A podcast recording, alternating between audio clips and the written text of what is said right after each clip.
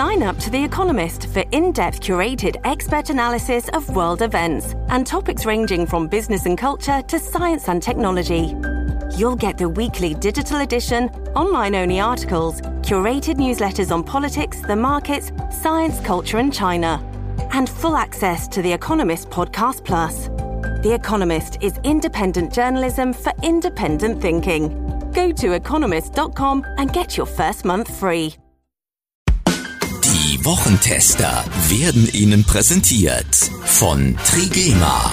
Hochwertige Mode. Made in Germany. Was war? Was wird? Bosbach und Rach. Die Wochentester. Das Interview. Powered bei Redaktionsnetzwerk Deutschland und Kölner Stadtanzeiger. Und hier sind die Wochentester. Wolfgang Bosbach und Christian Rach. Hallo und herzlich willkommen. Hier ist Uli Georges aus Berlin. Heute wieder mal in Vertretung von Wolfgang Bosbach. Hallo auch von Christian Rach aus Hamburg. Sie hören eine Interviewfolge der Wochentester mit der Journalistin und äh, Autorin, Rundfunkmoderatorin Bärbel Schäfer. Müssen Juden in Deutschland wieder Angst haben und was Frau Schäfer als Schäferin erlebt hat, jetzt in dieser Folge. Heute zu Gast bei den Wochentestern Bärbel Schäfer. Die Journalistin und Moderatorin berichtet über ihren Ausbruch aus Gewohnheiten und unsere Sehnsucht nach dem Natürlichen. Und sie nimmt Stellung zur Bedrohung jüdischen Lebens in Deutschland und mangelnder Solidarität der Gesellschaft. Sie ist Journalistin, Autorin und auch Moderatorin ihres erfolgreichen Sonntagstalks im Radio bei HR3 und sie ist verheiratet mit Michael Friedmann, mit dem äh, sie sicherlich gerade in diesen Tagen ernste Gespräche über die Stimmung und die Bedrohungslage im Land führen wird. Wir wollen mit ihr über dieses Deutschland am Kipppunkt sprechen. Und wir wollen über den Tag sprechen, an dem sie gedacht hat, raus aus dem Büro, rein in die Natur. Es muss noch etwas anderes im Leben geben als Altbauwohnungen und öffentlich-rechtliche Studios in der Großstadt Frankfurt. Herzlich willkommen bei den Wochentestern Bärbel Schäfer. Wochentester. Liebe Frau Schäfer, bevor wir über Ihren Ausflug oder besser gesagt Ihre Flucht in die Natur reden, lassen Sie uns über Deutschland nachdenken. Vor ein paar Folgen war Ihr Mann Michel Friedmann hier zu Gast, der sich große Sorgen um das Klima im Land gemacht hat. Wie groß sind seine und natürlich auch Ihre Sorgen heute, wenn Sie in Berlin oder in Essen Islamisten offen gegen Israel hetzen sehen? Also ich glaube, da müssen wir uns alle, die, die wir dieses demokratische Land äh, lieben, Sorgen machen, nicht nur jüdische Mitbürger in diesem Land. Äh, mich wundert, dass, dass so viele noch still sind und äh, dass es irgendwie keine richtige Aufruhr gibt äh, gegen das, was islamistischer Terror bedeutet. Das haben wir nun an vielen Orten der Welt gesehen und äh, da müssten bei uns allen, glaube ich, die Alarmglocken angehen. Islamistische Zentren, Synagogen werden natürlich massiv von der Polizei äh, geschützt. Äh, in israelischen Restaurants, wo es früher äh, Wartelisten gab, wenn man dort Essen geben musste, bekommt man heutzutage sofort einen Tisch. Die Leute haben Angst, dorthin zu gehen. Wie viel Angst haben Sie selbst zurzeit als Frau eines äh, Mannes, der mal Vizepräsident des Zentralrates der Juden in Deutschland war und der also natürlich über auch meine immer Angst möchte ich eigentlich nicht so gerne reden, über meine persönliche Angst um meinen Mann. Fühlen Sie sich bedroht? Sie? Also wenn man, ich glaube, allen jüdischen Bürgern geht es gerade so, wenn wir unser Mail-Account äh, aufmachen, wenn man mit der Kippa, mit dem Davidstern momentan auf die Straße geht, müssen wir äh, einfach in Sorge sein um die Kinder, um äh, Familienangehörige. Und äh, das ist ja nun auch nicht neu. Jüdische Kindergärten, Schulen werden schon seit Jahren und seit Jahrzehnten in diesem Land beschützt die Aggressionen nehmen nicht ab. Und wenn man sich die Zahlen der antisemitischen Übergriffe äh, anschaut, nehmen sie zu. Und das ist einfach ein Skandal für dieses äh, Land, ähm, dass äh, wir das aushalten, dass wir das ertragen und dass man einfach äh, sieht, so wie Sie es ja gerade erwähnt haben, ähm, die Restaurants werden nicht besucht, äh, jüdische Kulturwochen werden vielleicht weniger Tickets äh, verkauft als noch in den Jahren zuvor. Genau dann müsste man jetzt sagen, ja, wir gehen hin, wir nutzen all das, was wir an Vielfalt und an Angeboten äh, haben. Wir setzen ein Zeichen gegen den Hass. Wie erklären Sie sich denn, dass Kunst und Kultur in Deutschland, die sich ja ansonsten jederzeit gegen rechts positionieren, bei der Solidarität mit Israel so zurückhaltend sind? Ist das Angst oder ist das Antisemitismus? Also ich glaube nicht, dass das Angst ist. Ob das Antisemitismus ist, kann ich nicht sagen. Penn Berlin macht jetzt eine Aktion und die haben eine Lesung mit engagierten äh, Autoren und Autorinnen, aber auch die Rap-Szene, die Hip-Hop-Szene, die Pop-Szene könnte sich ja auch äußern. Alle schweigen. Vielleicht muss man Angst haben, sich zu positionieren. Man muss ja auch nicht en Detail jetzt was zum äh, Nahostkonflikt sagen. Äh, man kann sich aber äußern und sagen, man ist gegen islamistischen Terror, man ist gegen Antisemitismus und man ist für ein friedliches äh, Miteinander. Ich glaube, das ist ja das Minimum, was Menschen für Menschen letztendlich tun können. Mich wundert das Schweigen auch, mich wundert auch die Stille und die erschreckt mich auch. Ich habe selbst einen offenen Brief von Autoren und Schriftstellern äh, zugunsten von Israel unterschrieben und habe mich sehr gewundert, dass die großen Namen der deutschen Literatur allesamt fehlen. Allesamt. Ausnahmslos. Ähm, das halte ich für ziemlich schändlich, muss ich sagen. Und das ist mit Angst, glaube ich, nicht zu erklären. Da haben Sie völlig recht. Ähm, da gibt es einen tief sitzenden Affekt gegen Israel und vielleicht auch gegen das Judentum. Und man kann ja auch, äh, ich meine, das sind ja die Israelis selbst, ich bin ja nun kein Israelin, äh, gehen ja selbst seit Wochen auf die Straßen. Äh, wo sind wir auf die Straßen gegangen, als äh, Rechtsparteien in, in, die Landtage eingezogen sind? Also es ist ja eine sehr, sehr lebendige äh, Gesellschaft äh, vor dem ähm, vor dem terroristischen Anschlag eben auch äh, gewesen, die selbst ja alles diskutiert, was in dem Land los ist.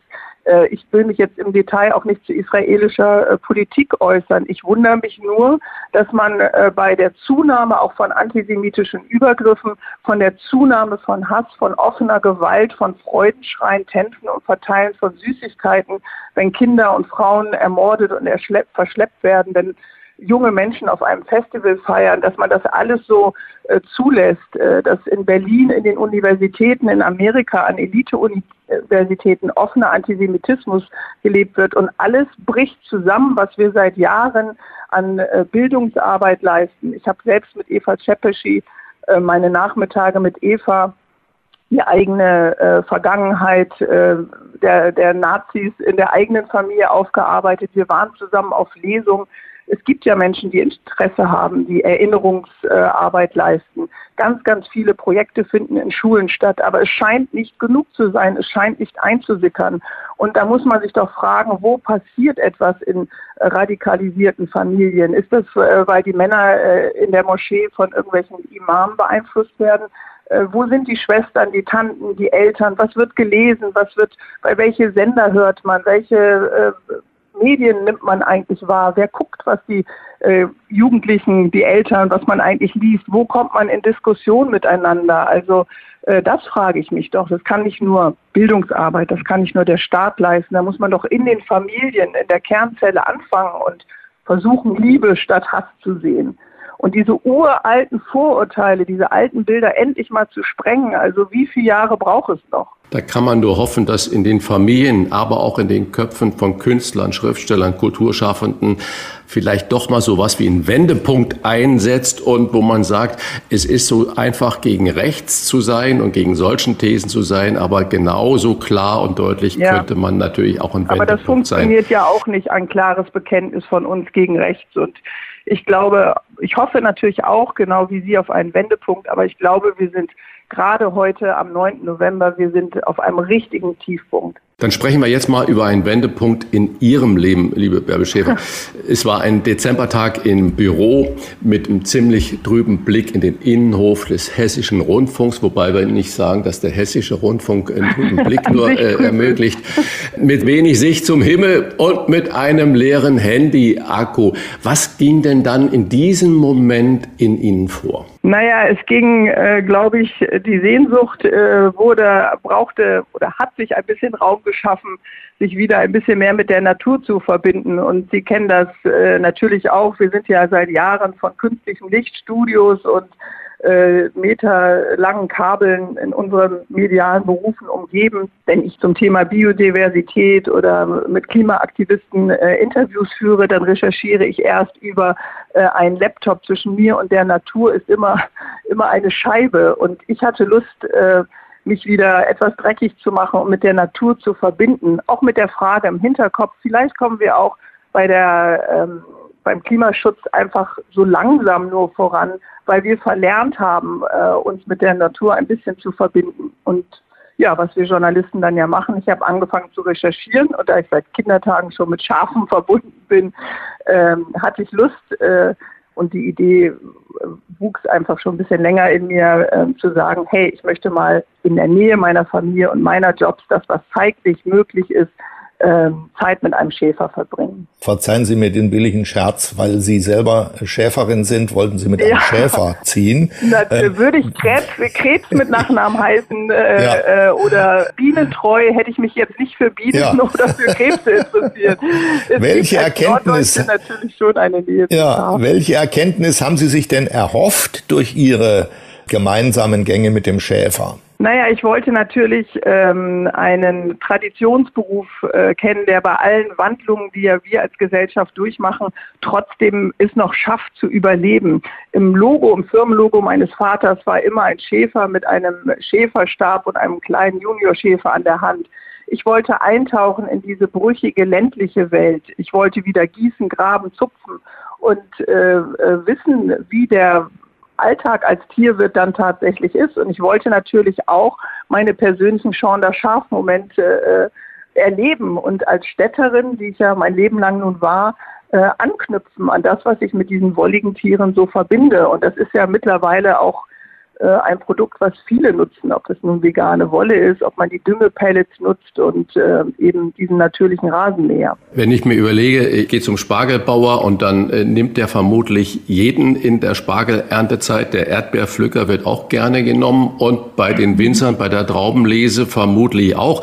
Aber äh, wie muss man sich denn das erste Zusammentreffen so vorstellen? Da, da gehen Sie zu einem Schäfer, sagt, Menschenskinder, hier, ich bin es, die Bärbel und ich würde gerne jetzt ein Jahr mit mit dir durch die Höhen und Tiefen des äh, Rottgau laufen. Wie funktioniert sowas? Also äh, ich habe nicht gleich an der Haustür geklingelt, sondern erstmal eine Mail geschrieben und dann aufgeregt gewartet. Nun habe ich mich nicht äh, um Darf ich da kurz rein? Sie schreiben dem Schäfer eine Mail. Ja, genau. Ich ihn okay, gut. Also wieder über die Mattscheibe, die Sie eigentlich.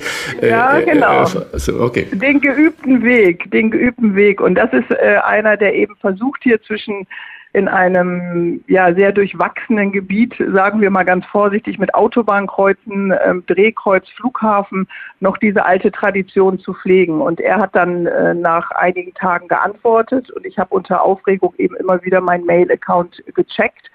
Und äh, er hat dann gesagt, ähm, ja, wenn Sie, wenn Ihr Konto-Mail-Account äh, nicht gehackt wurde, Sie klingen so forsch wie Bärbel Schäfer, dann sind Sie es wohl. Ähm, dann lassen Sie uns doch nächsten Samstag treffen. Und diese Samstage sind meine schafigen Samstage dann äh, geworden. Und die Annäherung war sehr schwierig. Nun ist er nicht so ein kommunikatives Rennpferd wie wir alle drei, sondern hat wahrscheinlich auch den Beruf, weil er gerne für sich ist und nicht so viel kommuniziert.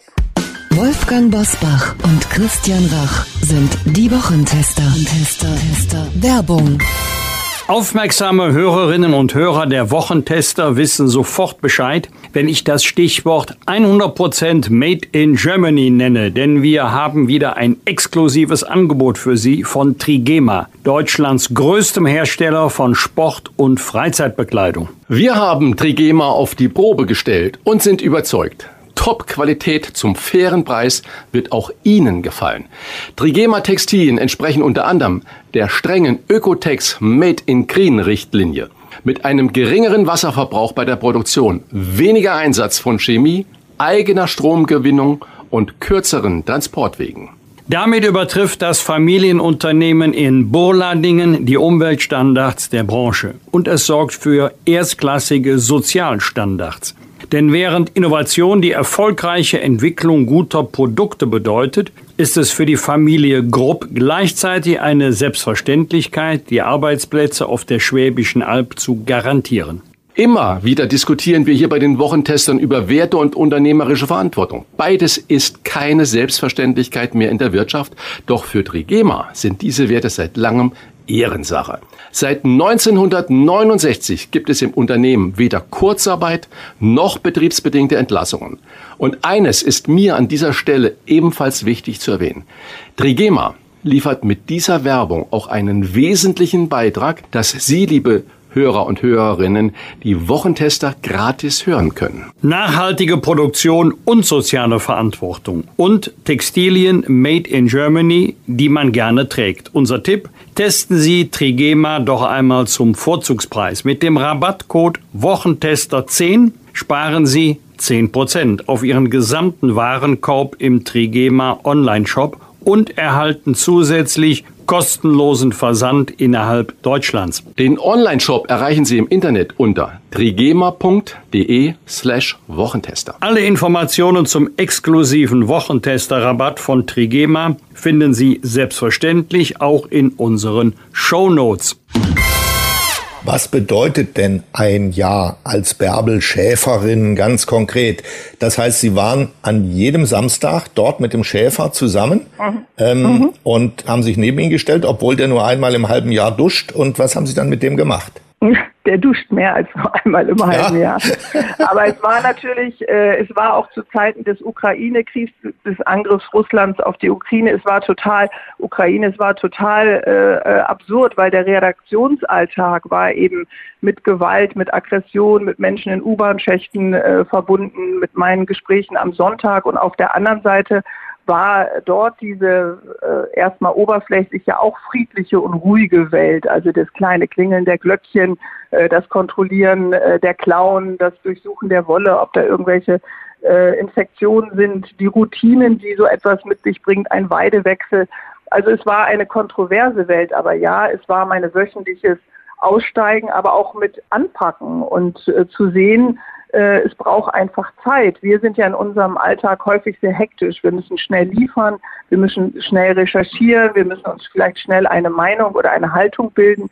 Und ähm, auf dem Land, was ich erlebt habe, gibt es natürlich auch Herausforderungen, aber es gibt auch diese unglaubliche Ruhe, weil man einfach äh, bestimmte Naturprozesse nicht beschleunigen kann. Und das war, glaube ich, für mich die größte äh, Herausforderung, auch mal diesen Schneckengang äh, zu erproben und etwas auszuhalten. Auszuhalten, dass der Schäfer nicht spricht, auszuhalten, dass das jetzt alles dauert, auszuhalten, dass fünf Schafe ausbrechen, äh, während wir die Landstraße überqueren, all diese Dinge. Haben Sie es denn mal fertiggebracht, ein paar Stunden selbst nichts zu sagen?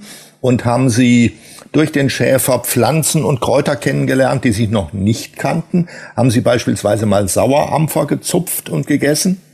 Ja, Sauerampfer habe ich gezupft und gegessen. Äh, den, das ist nun eines derjenigen, die ich kenne. Ich habe Disteln äh, äh, hunderte von, von Metern äh, aus Weideflächen herausgezupft. Äh, ich hab, äh, war mit Fledermausexperten unterwegs. Ich habe andere Schafbesitzer gefragt.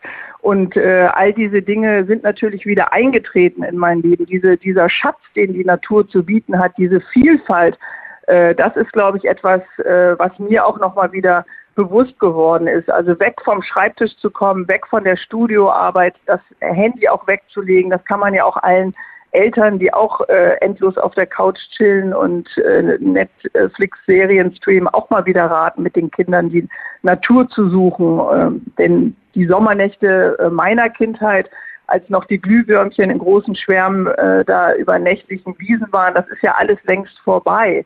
Also äh, wir versiegeln Landschaften, wir bauen unsere äh, wohnliche Welt immer weiter raus an den Stadtrand und ähm, all diese Beobachtungen sind natürlich auch Teil der Arbeit gewesen, weil auch die Möglichkeiten für den Schäfer ja schrumpfen, je mehr wir versiegeln, je mehr Vorortflächen wir nutzen für Wohnraum. Frau Schäfer, wenn Sie schreiben, Initialfunke war eigentlich ein drüber Nachmittag in den grauen äh, Innenhof beim Hessischen Rundfunk und da sitzen Sie jetzt wieder. Ich habe so viele Gespräche mit nahestehenden Menschen oder wenn man mit Menschen spricht, die krank geworden sind, schwer krank geworden sind, die sagen immer hinterher, und ich werde mein Leben ändern und es wird dann anders sein, wenn ich das Tal durchschritten habe. Und jetzt mal wirklich Hand aufs Herz.